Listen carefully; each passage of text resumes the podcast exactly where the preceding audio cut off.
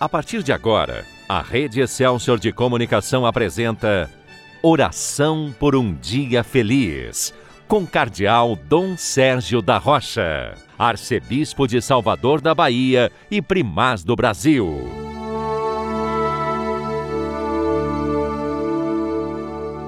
Bom dia, meu irmão, bom dia, minha irmã. Hoje é dia 17 de julho, sexta-feira dia em que a Igreja celebra a memória do bem-aventurado Inácio de Azevedo e seus companheiros mártires. Ele e mais 39 missionários foram martirizados quando se dirigiam para o Brasil. Eles vinham para evangelizar, vinham como missionários. E no meio do caminho foram martirizados por corsários anticatólicos. Na verdade, nós tivemos a graça de contar com o Beato Inácio de Azevedo aqui em Salvador. Salvador tem sido marcada pela presença de santos, de santas, ou que aqui viveram, ou que por aqui passaram, como acontece com Inácio de Azevedo. Ele foi visitador dos jesuítas aqui no Brasil e, nessa condição, esteve aqui em Salvador.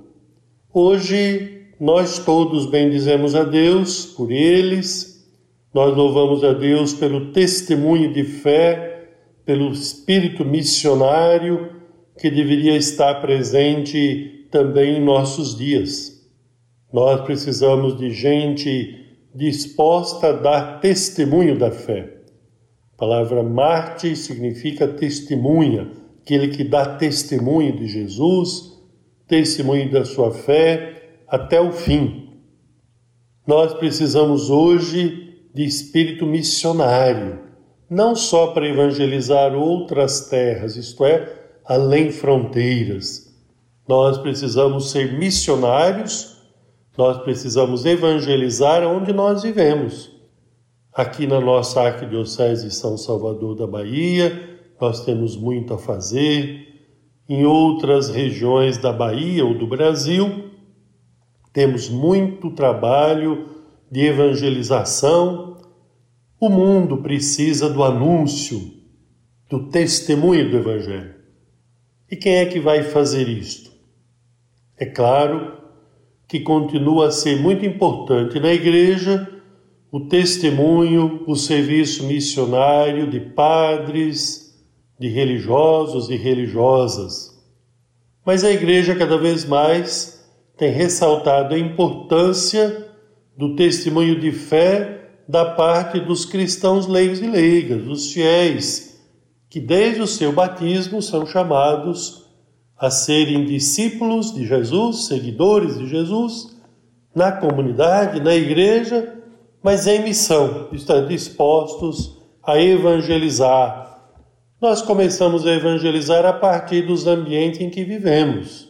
O testemunho deve ser dado no dia a dia da vida. E nem sempre é fácil, você sabe. Quanta gente que sofre para viver a sua fé dentro de casa, no trabalho, na escola, na sociedade às vezes enfrenta dificuldades, incompreensões, perseguições, mas não podemos desanimar.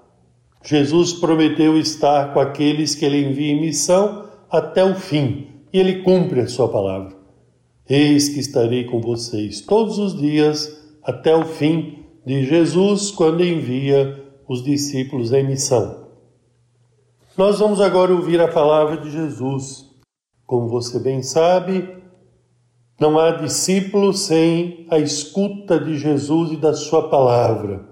Não há missionário sem a palavra, sem o Evangelho de Jesus a ser anunciado, a ser testemunhado. Vamos então ouvir esta passagem. Naquele tempo, Jesus passou no meio de uma plantação num dia de sábado. Seus discípulos tinham fome e começaram a apanhar espigas para comer. Vendo isso, os fariseus disseram: Olha, os teus discípulos estão fazendo o que não é permitido no dia de sábado. Jesus respondeu-lhes: Nunca lestes o que fez Davi quando ele e seus companheiros sentiram fome? Como entrou na casa de Deus e comer os pães da oferenda, que nem a ele nem aos companheiros era permitido comer, mas unicamente aos sacerdotes? Ou nunca lestes na lei que em dia de sábado, no templo, os sacerdotes violam o sábado sem contrair culpa alguma? Ora, eu vos digo: aqui está quem é maior do que o templo.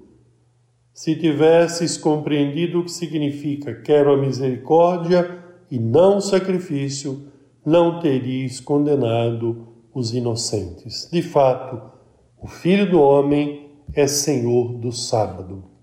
Como você bem sabe, meu irmão, minha irmã, havia uma maneira equivocada de compreender a exigência do descanso no sábado. Muita gente, como os fariseus, entendia que no sábado nada se podia fazer, que no sábado nem mesmo se podia praticar o bem. E Jesus vem mostrar que o Senhor do sábado é o próprio Filho do Homem, é o Messias, o Salvador, e que acima de tudo está a caridade. Peçamos a graça de viver sempre a caridade, neste dia, em cada dia da nossa vida, para que possamos ser felizes. Amém. Agora, porque queremos continuar o nosso dia sob a proteção de Maria, vamos rezar o Magnífica, a oração de Maria. A minha alma engrandece ao Senhor e se alegrou meu espírito em Deus, meu Salvador pois ele viu a pequenez de sua serva. Eis que agora as gerações hão de chamar-me de bendita. Poderoso fez por mim maravilhas, santo é o seu nome. Seu amor de geração em geração chega a todos que o respeitam. Demonstrou o poder de seu braço, dispersou os orgulhosos, derrubou os poderosos de seus tronos e os humildes exaltou. De bens saciou os famintos e despediu sem nada os ricos. Acolheu Israel, seu servidor fiel ao seu amor, como havia prometido aos nossos pais, em favor de Abraão e de seus filhos para sempre. Glória ao Pai, ao Filho e ao Espírito Santo, como era no princípio, agora e sempre. Amém. Desça sobre você, meu irmão, desça sobre você, minha irmã, a bênção de Deus Todo-Poderoso, Pai, Filho e Espírito Santo. Amém. Que a paz do Senhor esteja com você. A Rede Excelsior de Comunicação apresentou Oração por um Dia Feliz, com o Cardeal Dom Sérgio da Rocha arcebispo de Salvador da Bahia e primaz do Brasil.